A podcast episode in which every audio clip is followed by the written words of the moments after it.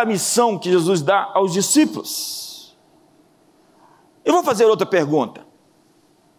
Quando o diabo tentou Jesus, o que ele pôs na mesa? Uma tentação é uma tentação, se você é tentado por aquilo. Se você disser, tem uma feijoada para você, isso não me tenta. Não como porcaria. Ou, é carne de porco, é porcaria. É brincadeira. Presunto, bacon, essas coisas não me chamam atenção. Chama atenção o pastor Tiago, já está ali, ó. Tentado. Algo que não lhe tenta, que não lhe chama atenção, não é uma tentação. Então o diabo oferece para Jesus o quê? Vou te dar os reinos do mundo, se você prostrado me adorar. Isso redefine os termos. O que Jesus veio buscar, o diabo ofereceu sem a cruz. A redenção humana é a redenção das culturas, é a redenção das nações, é a redenção do planeta. A ardente expectativa da criação aguarda a revelação dos filhos de Deus. Na esperança de que a criação seja redimida do cativeiro da corrupção para a liberdade da glória dos filhos de Deus. E por que, nós não pensamos assim? Porque a gente trocou o evangelho por Platão, pelo gnosticismo que diz o mundo material é ruim e o mundo espiritual é bom. Cheio de equívocos isso. Primeiro, que o mundo espiritual está cheio de demônios, e os demônios não são bons.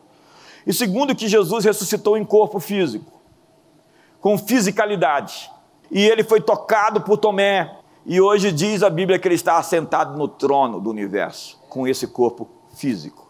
Então, o espiritual não significa não material. Captou ou não? Conseguiu chegar? É, eu sei que você vai lembrar disso à noite e vai ficar pensando.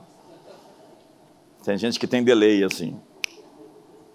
Mas, entretanto, redenção cultural acontece por meio de pessoas reais.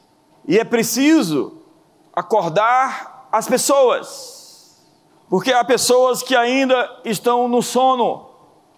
E é isso que Paulo diz: desperta, ó tu que dormes, e Cristo te levantará dentre os mortos. Ainda tem muita gente dormindo na igreja. Então, é preciso sair às ruas e dizer: Ei, acorda, não, mas eu não estou dormindo, está, você não sabe. É preciso chegar na sua casa, para a sua família e dizer: saia do sono, é hora de acordar. Mas nem todos vão acordar.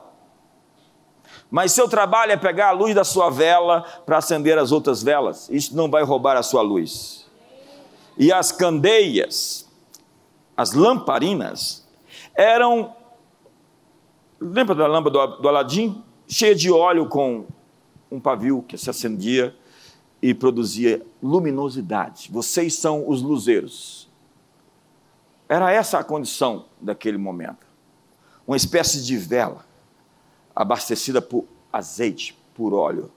Qual é o ponto? O ponto é que Provérbios 20, verso 27 diz que o espírito do homem é a lâmpada do Senhor. E a lâmpada não era a lâmpada de LED, como eu te disse, a lâmpada era a lâmpada do tipo Aladim, de barro. E o que aconteceu quando o homem caiu foi que essa lâmpada apagou. E importa nascer de novo é reacender essa lâmpada. É quando o Espírito Santo entra dentro de você, entra dentro de mim e ilumina o meu interior. E agora Paulo diz aos Gálatas: vocês são luz. O que eu sou? O que você é? luz. Essa é a minha natureza. A minha natureza não é escuridão, não é trevas, não é pecado. O meu homem velho morreu por causas sobrenaturais. Eu sou uma nova criatura, tudo se fez novo. A consciência de quem eu me torno em Cristo me faz viver a identidade de quem eu sou de verdade. Então eu não tenho as posturas, o comportamento, as expressões, os palavrões, os pecados, porque isso é incompatível com quem eu sou agora. Se eu nasci de novo, o meu espírito acendeu, a minha lâmpada iluminou interiormente. Deus olha lá de cima, parece aquele. O cérebro, quando vai ver os mutantes, ele vê as luzinhas acesas. Deus, quando olha Para nós, ele vê os nascidos de novo e os ainda que estão com as lâmpadas apagadas. É hora de acordar. Quantos me entendem aqui hoje? Importa nascer de novo. E se você ainda tem os mesmos hábitos, da mesma situação do que você vivia antes de vir para a igreja, sinto dizer que você precisa acender sua lâmpada, ela está apagada. Agora, pelo desespero das trevas, nós sabemos que a hora já é bem avançada. A agenda do inimigo está a todo vapor. Ainda bem que a gente passou da época do vapor e agora estamos na época da tecnologia disruptiva. E diz a Bíblia que o diabo saiu para enganar as nações e ajuntá-las para o dia da peleja. O diabo está desesperado, sabendo que o seu tempo se aproxima. Então o tempo não está contra nós, o tempo está a nosso favor. Ei, o tempo não está contra você, está em seu favor? E Jesus disse: Ide e fazei discípulos de todas as nações, batizando-os em nome do Pai, do Filho e do Espírito Santo. O sentido do texto é que você tem que batizar nações em valores, ensinando-os. O evangelho que não transforma uma sociedade, que não muda os índices de criminalidade, que não converte os crentes de verdade. É um evangelho falso, colocaram água no vinho. Um evangelho que não transforma as pessoas miseráveis em pessoas produtivas é um falso evangelho. O evangelho que não modifica o caráter das pessoas é um falso evangelho. Se nós temos 80% de cristãos em uma cidade, e essa cidade é uma cidade miserável, pobre, cheia de crime, de morte, de assassinato, nós temos um outro evangelho diferente do evangelho da Bíblia. Porque onde o evangelho chegou, ele produziu prosperidade, riqueza, transformação, o Evangelho é o poder de Deus para a salvação de todo aquele que crê. E a salvação não é ser livre do inferno numa perspectiva escatológica. A salvação é a preservação, é a cura, é a libertação, é a redenção, é a transformação interior do indivíduo em um sujeito melhor, em um pai melhor, em um marido melhor, em uma esposa melhor, em um empresário melhor, em um cidadão melhor.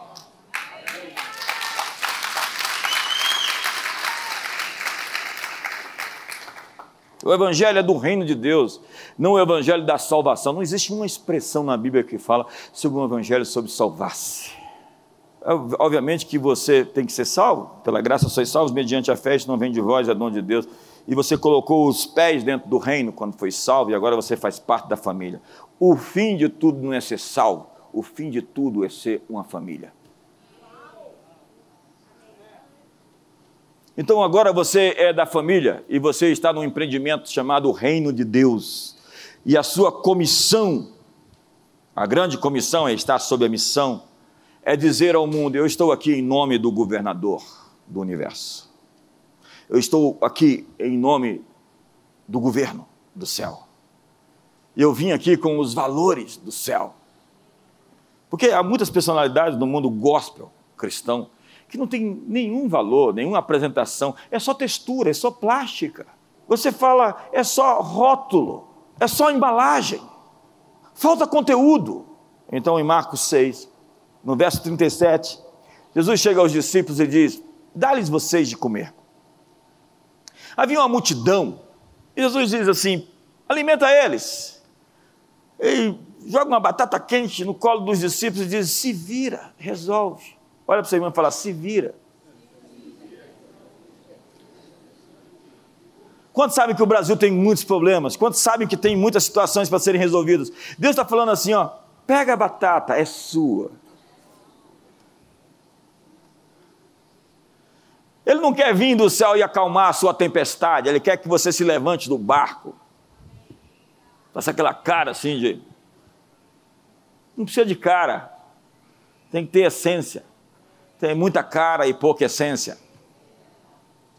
Ele quer que você dê ordem, que a paz que existe dentro de você ocupe as redondezas. Mas o, a realidade é que o pavor que está dentro de você está ocupando tudo ao seu redor, não é? Dá a eles comida, dê a todos de comer Vem Felipe, aponta o problema e diz: Mas nem 200 denários. A gente fala mal do Pedro, mas nunca fala do Felipe. O Felipe era complicado. Felipe enfiava Jesus só. Os gregos estão aí. Jesus falou: Onde é que é a porta dos fundos? Jesus evitou os gregos, ele não queria conversar com os gregos, ele não queria filosofar com os gregos, ele não queria ficar em bate-papo com os gregos. Às vezes vem os gregos, eu quero discutir teologia com você, eu falei, procura outro. Filipe chega, nem 200 denários. E se você é grego, me perdoe. Eu não estou falando de você, estou falando dos antigos. E Jesus disse: deve vocês mesmos de comer. A mente natural estava em movimento. A mesma lógica de Nicodemos colocou a situação a seguinte: existe uma grande multidão, nós não temos pão, nem padaria, nem dinheiro. Como nós vamos fazer o que Jesus nos mandou fazer? Se Deus lhe dá uma missão, Ele lhe dá condições para realizá-la. No capítulo seguinte, ele diz: erga os seus olhos. E depois ele diz: lance as suas redes. Lança de novo. Você já tentou, já fez tudo que podia, vai de novo. Mas é contra a possibilidade. Os peixes estão dormindo. É de dia. Joga as redes. Vai mais fundo. Vai-te ao largo. Atente contra as possibilidades e vai pescar na hora errada e de um jeito nunca feito antes. E enche essas talhas de água, as talhas da religião, e encha de água e traga para mim. Vai resolver o problema de um casamento que acabou o vinho. Pega o comum, que eu vou transformar no incomum. Pega o ordinário, que eu vou transformar no, no extraordinário. Pega as coisas simples da vida, que eu vou fazer delas coisas especiais. Casamento é isso. Pegue as coisas simples da vida e torne elas um grande banquete, uma situação única. Então, vá ali e lava-te no tanque de Siloé. Sim, ide às nações, fazei discípulos, batize-as ensine-as a guardar todas as coisas que eu os tenho ordenado. Mas o que nós fizemos? Nós fizemos da igreja um gueto, um lugar de sobrevivência. Nós estamos tentando suportar de domingo a domingo, de culto após culto, uma vida reta, uma vida santa. Nós estamos rastejando. Quando a igreja proclama um reino, e esse lugar é simplesmente o quartel-general para encaminhar você lá para fora para viver o evangelho nas ruas, nas praças, nas autarquias, no trabalho, nas empresas, nos shoppings. A igreja vai funcionar na segunda-feira, quando os crentes são equipados no domingo. Isso aqui não é um fim em si mesmo, isso é um lugar de você receber a palavra da hora, o bastão, as espadas, as ferramentas, liberar os seus dons para acontecer lá na rua, lá na sua casa, para ser feliz agora. Então o verso 45 diz que passando eles adiante, pegaram o barco para passar a Betsaida. E Jesus subiu no monte para orar. Verso 48 diz: Jesus, vendo os discípulos em dificuldade, porque o vento era contrário, veio andando sobre as águas, passando perto do barco e buscando a dianteira. É. Ele estava dando um treinamento. As dimensões de Jesus eram diferentes.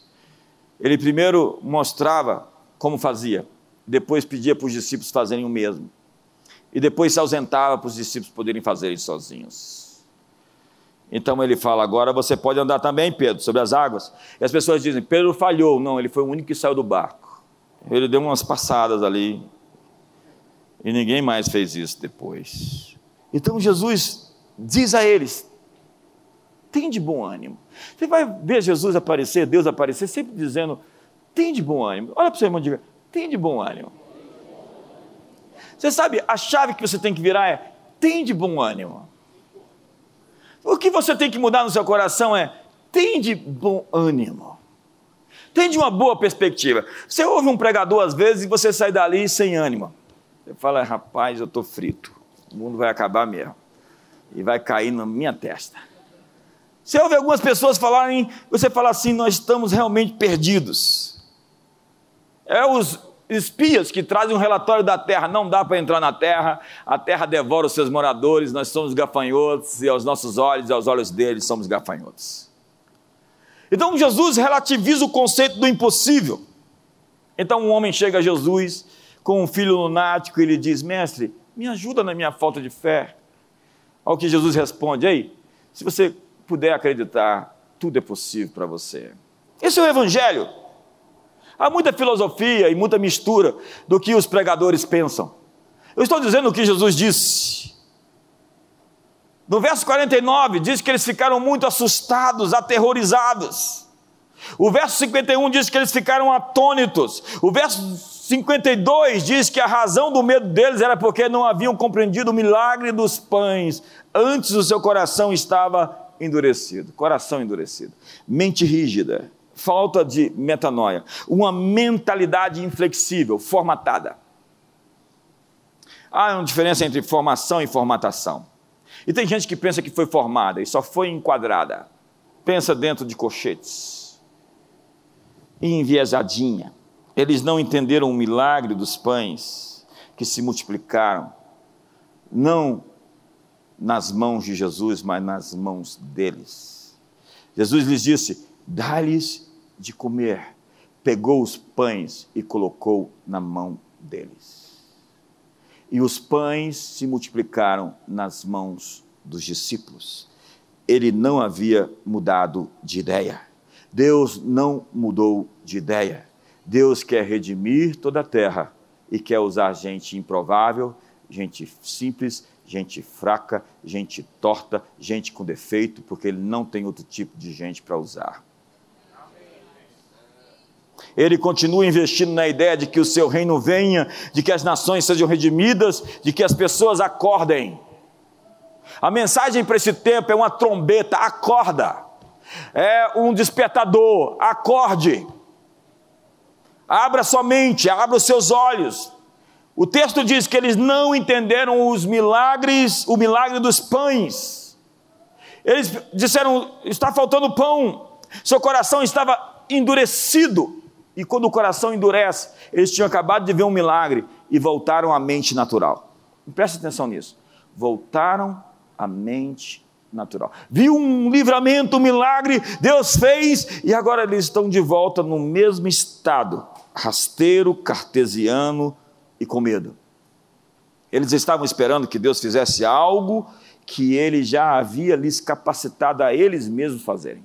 Então, em Marcos 8, Jesus multiplica os pães e os peixes mais uma vez, tornou a embarcar, no verso 13, e foi para o outro lado. E quando ele fala aos discípulos, ele diz duas coisas: cuidado com o fermento político de Herodes, e cuidado com o fermento religioso dos fariseus. E fermento é invisível. O fermento parece fraco, mas se ele entrou na massa, ele altera tudo. Então, diante da exortação, pergun um pergunta para o outro. Ele está falando de fermento e um lembra do pão. A associação é imediata. Cadê o pão? Vocês trouxeram pão? Onde está o pão? Não há nenhum pão. E eles ficaram preocupados porque não tinham pão. Você trouxe pão? O que nós vamos comer agora? Parece alguns. Do que nós vamos viver no futuro? Vocês não viram o milagre que eu fiz, disse Jesus. Vocês não viram que eu peguei cinco pães e dois peixes, dei para vocês e vocês alimentaram cinco mil? Sobraram doze cestos. E vocês não viram que agora eu peguei sete pães e alguns peixinhos e alimentei quatro mil e sobraram sete cestos? Vocês não viram o que eu acabei de fazer? Por que, que vocês. A pergunta de Jesus é: por que arrazoais porque não tendes pão. Eles estavam num buraco de medo e de desespero, porque eles tinham uma matemática, os meus pensamentos não são os seus pensamentos. A matemática deles era: não temos pão, acabou o pão. E Jesus disse: Eu peguei cinco pães, alguns peixinhos, alimentei uma multidão de cinco mil, sobraram doze cestos. E depois peguei sete pães, alguns peixinhos, alimentei quatro mil e sobraram sete cestos. Com mais pães eu alimentei menos gente. Com menos pães eu alimentei mais gente. O que eu estou dizendo para você é que você tem que mudar de lógica. A sua matemática é quadrada e eu não preciso de muito para fazer o que eu quero fazer. Alimentamos mais pessoas quando começamos com menos comida e Jesus está lhe ensinando uma visão de transcendência, metanoia. uma razão que se expande. Deus fez um dia e te livrou. Ele vai fazer outra vez e vai te dar os livramentos que você precisa. Ele continua fazendo. O cristianismo não é um sistema de regras, é um relacionamento. Então, se eu estou relacionado com Deus, em relacionamento com Ele, quando eu clamar, Ele vai vir me socorrer mais uma vez. Porque arrozoais, porque não tendes pão, tendes o coração endurecido. Coração endurecido.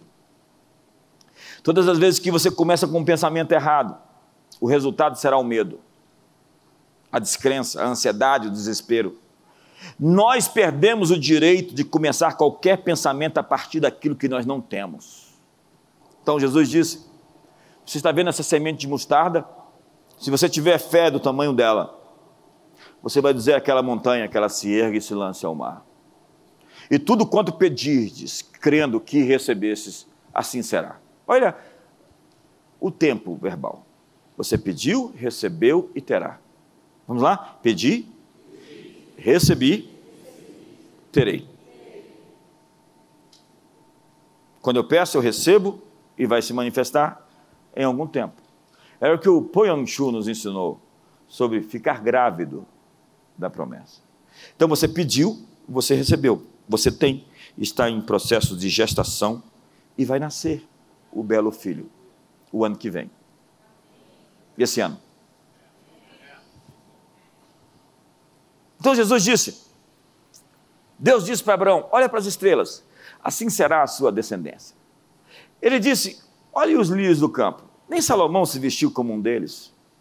Olhe para as aves dos céus, elas não plantam, não regam, não cegam, não recolhem em celeiros. Todavia, vosso Pai Celestial vos dará, vos dá o que eles precisam. Se Deus veste a erva do campo, se Deus alimenta os pássaros, quanto mais é vocês que valeis muito mais do que os pássaros. Todos os cabelos da vossa cabeça estão contados. E você não pode mudar a sua estatura em um centímetro pela sua ansiedade, pela sua preocupação. Eleva os meus olhos para os montes. De onde me virá o socorro? o meu socorro vem do Senhor. Erguei os vossos olhos. E todas essas coisas acontecerem, levantai as vossas cabeças. Pense na serpente de bronze. Eles estavam doentes e olhavam para aquela serpente. Olhai para mim e sereis curados. Há de verdade uma palavra bíblica importante aqui. A palavra é vigiar. O significado dela é preste atenção. Olhe para mim, diga para o irmão do lado: preste atenção. Por quê? Porque é muita gente dispersa. Qual é a sua fonte de informação? Os discípulos estavam dormindo enquanto Jesus suava gotas de sangue no Getsemane. E ele disse: Vocês não puderam vigiar comigo nem mesmo por uma hora? Vocês não conseguiram ficar atentos por uma hora?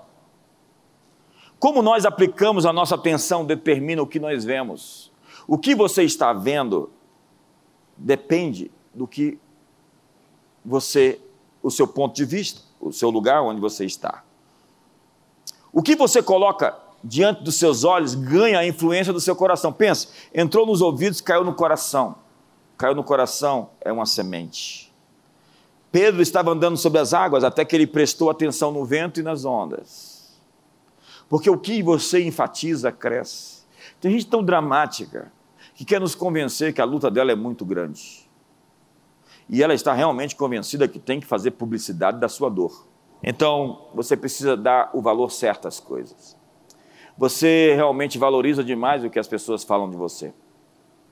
Ajuste o valor que você dá às críticas. Se você for crescer, já se programe, aceite o fato de que você será criticado. Neemias não parou a obra que ele estava fazendo para responder aos seus acusadores. Ele não prestou atenção às ameaças do inimigo. Então, preste atenção lide com as distrações. E elas são muitas. Quando Jesus enviou os discípulos, ele diz: Não cumprimente ninguém no caminho. Que radicalismo! Mantenha-se fixo no alvo. Ajuste o seu foco. A Bíblia diz: Quem tem ouvidos para ouvir, ouça. Porque há quem tenha ouvidos e não ouve. Então a sua atenção funciona como um músculo. Pouco utilizada, ela definha.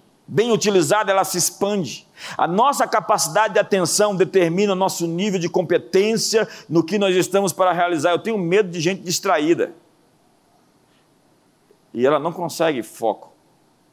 E o Daniel Goleman diz que o foco é a sua realidade. A propósito, de quem você é mais consciente? De Deus? Dos anjos? Ou dos demônios e das suas forças das trevas? Sinto dizer que há crentes que acreditam mais no diabo do que acreditam em Deus. Tem gente que tem fé no diabo. O inimigo está operando. E ele é o profeta, você sabe, ele chega para você e diz: O inimigo está furioso com você. O que, que você diz para ele? E com você também, espero. Porque se ele estiver feliz com você. Eu, a propósito, até desconfio que está, porque é aquela história do pastor que tirou férias, né? Ele estava lá na praia e chega o irmão: O que está fazendo aqui, pastor? Estou tirando férias. E ele diz: Ah, mas o diabo não tira férias. Aí o pastor responde: Mas eu não sou o diabo. A segunda versão é a seguinte: chegou lá o sujeito, ah, pastor, o que você está fazendo aqui? Eu estou tirando férias. Ah, mas o diabo não tira férias. Eu sabia, ele enviou você aqui.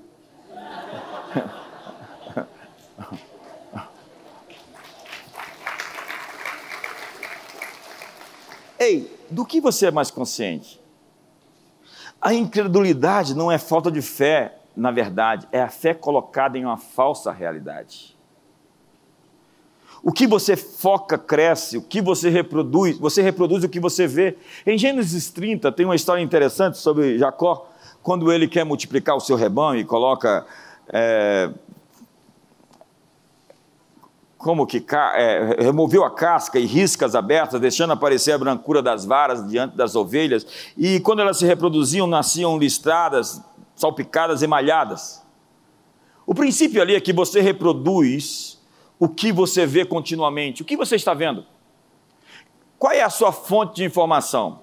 Quem são os seus relacionamentos? Quem tem a oportunidade de desfrutar da sua intimidade, de entrar no seu santo dos santos? Se Deus tem um santo dos santos, você também tem. E as pessoas que entram nesse lugar são as pessoas que influenciam você. E se elas quebram o protocolo e não te respeitam, elas devem ir para o átrio. Quantos estão em casa? Você tem portas abertas demais. Você tem muitos spams diários na sua vida que te tiram a atenção. O que você prestar atenção vai aumentar. Então escolha no que você vai prestar atenção. Expanda a sua mente. Adão tinha uma super memória. A Bíblia diz que ele deu nome e decorou o nome de todos os animais. Imagine que pelo menos 50 mil espécimes existiam na época do dilúvio, e ele sabia o nome de todas. Hoje a maioria das pessoas não consegue decorar nem seis ou sete dígitos de cada vez. Eu só sei o número do meu telefone, não sei o número de mais ninguém. E você só pode fazer o que você se julga capaz de fazer. Quando você diz, minha memória não é como era antes, não consigo me lembrar de nada, você está treinando seu cérebro para satisfazer suas diminutas expectativas. E baixas expectativas geram baixos resultados. Eu vim aqui para te dizer, dobre a sua aposta para 2022. Eu vim aqui te dizer, lança o teu pão sobre as águas, porque depois de muitos dias você vai achá-lo. Eu vim aqui te dizer que é hora de você investir de manhã sua semente e à tarde não repousar a sua mão. Eu vim aqui te dizer: se puderes crer, tudo é possível para você. Diga aquele monte, ergue-te e lança-te ao mar. Paulo disse: você tem a mente de Cristo, então os pensamentos de Deus estão insistindo em entrar nos seus. Mude para o seu futuro hoje, porque o seu final será melhor do que o seu começo. Fique de pé. Deus tem uma montanha com o seu nome escrito. E quando você olha para trás, você vê tantas oportunidades perdidas, não é? Eu entendo que Deus tem uma restituição para cada um de nós. Uma das promessas mais vibrantes da Bíblia é: restituirei os anos consumidos pelo gafanhoto. Quantos tiveram anos aqui que foram roubados? Colheitas que foram tiradas de você, coisas que foram perdidas. Deus tem um envelhecimento reverso. Abraão era velho demais para gerar filhos. Então Deus o rejuvenesceu. Faz de novo, Senhor. Quantos creem que você pode chegar em 2030 melhor do que hoje? Mais forte do que hoje? Mais cheio de energia do que hoje? Então Deus fez uma mudança na vida de Sara para que ela pudesse ter um filho. E Caleb parecia velho demais para tomar a sua montanha. Mas Deus lhe deu tanta autoridade que ele estava como 40 anos antes, com a mesma força, para ocupar o seu espaço. Talvez você ache que tenha perdido tempo ou que você está velho demais. Deus está te dizendo que vai restaurar a perda de oportunidades de temporadas passadas e vai te levar ao seu melhor momento. Se você crer, você verá a glória de Deus. Fique de pé, todos vocês, feche os seus olhos. Você está procurando soluções cartesianas? Você está com o coração endurecido, voltando. Lembra de algo que era impossível acontecer e que aconteceu? Você não poderia estar aqui se Deus não tivesse te trazido.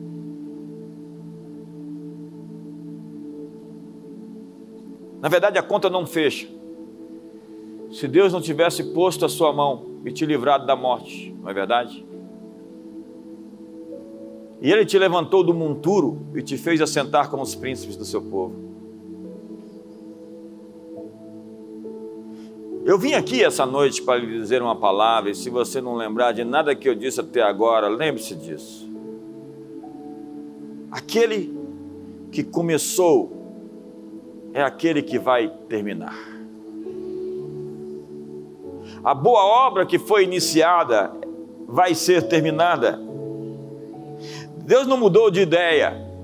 Ele disse a você: dá-lhes de comer, alimente o Brasil, alimente as nações. Ele disse: ide ao mundo e discipule, redima as culturas, redima o cinema, redima as artes, redima a economia Chegue no ambiente de riqueza com generosidade, não com avareza e ganância. Chegue no ambiente do governo, não com o coração rompido, corrompido, mas com o coração reto e usando o poder que foi lhe dado para servir e ajudar as pessoas, ao invés de se servir e legislar em causa própria. Sim, ocupe o sistema educacional e seja uma voz que educa, que dirige, que estabelece princípios e fundamentos. Seja uma voz não de narrativas na mídia ou na comunicação, mas da verdade, dos fatos, da realidade. Seja um cristão que transcende, não que prende que amplia e não cria cercas e muros e, e paredes, cheio de regras e de mandamentos humanos, impossíveis de serem carregados, porque vocês, fariseus, colocam tanto peso sobre os outros que nem vocês conseguem lidar com isso, e fazem orações longas para serem reconhecidos pelos homens.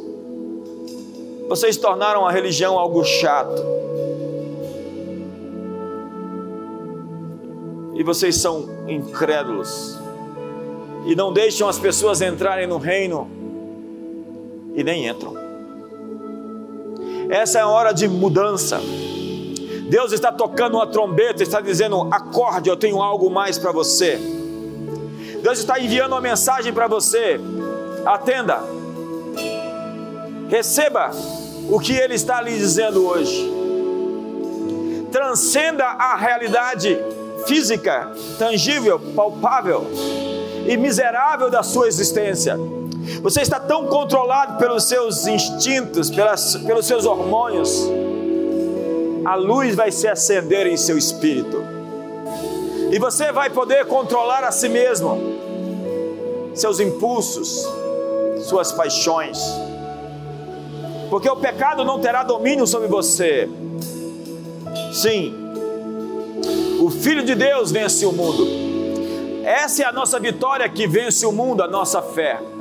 Nós não vivemos por vista, vivemos por fé. E todo o que é nascido de Deus vence o diabo. Feche os seus olhos hoje. Descentralize-se. Desde que Jesus esteja no trono, importa-vos nascer de novo.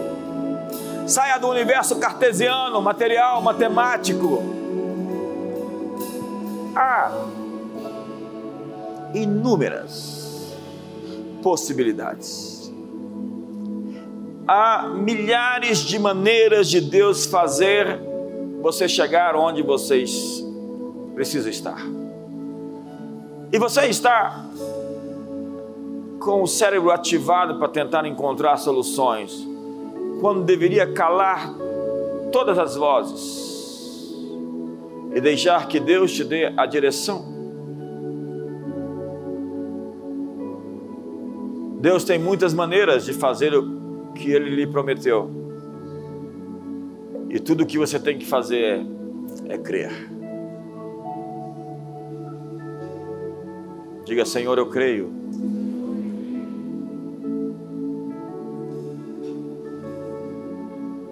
Deus está tocando o seu corpo. O seu ambiente é genético Deus está tocando a sua alma, o seu ambiente interior, a sua atmosfera. Jesus disse: toda planta que meu pai, toda árvore que meu pai não plantou será arrancada. Ele está arrancando coisas de dentro de você. Ele está tirando você da superfície. Ele está quebrando a dureza e as pedras do orgulho, da impureza, da lascívia, da mentira. Ele diz a você: Eu quero que você seja minha testemunha. Deus diz a você: Eu quero que você me represente. Você pode fazer isso? Eu quero que você seja o meu agente que diga: Eu vim em nome do Rei. Eu quero que você seja o meu porta-voz Conformosos sobre os montes são os pés do que anunciam boas novas. Eu quero que você suba as montanhas e seja um luzeiro, seja o sal que dá sabor, seja a palavra de temperança, seja a ponte que une os distantes. Portanto, preste atenção, vigie. Eu estou fazendo algo que está saindo à luz. Eu estou colocando um caminho no deserto e rios no ermo. Sim, eu estou fazendo uma coisa nova. Sinta o frescor. O frescor está vindo. Eu estou ouvindo algo. Quebrou-se o laço. Quebrou-se o loop. Você está este final de ano rompendo uma barreira.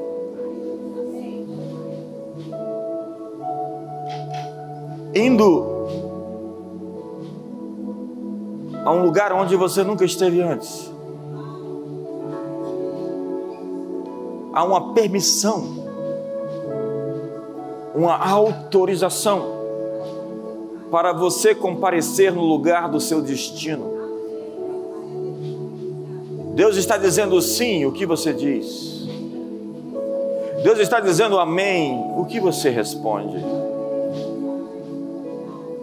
Você, essa noite, sem barulho, sem muitas emoções,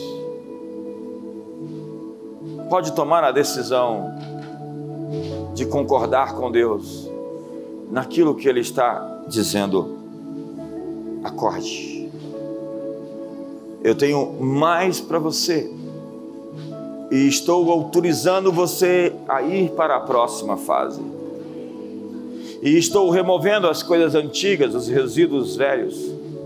Estou limpando, aplanando o caminho para que você alcance o lugar que você foi chamado para estar. Eu estou comissionando você, estou te dando uma nova capa, um novo manto, uma nova roupa, um novo anel, um novo cetro, uma nova palavra, uma nova visão.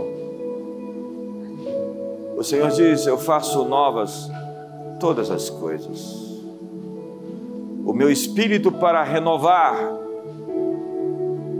está sobre você para um tempo novo.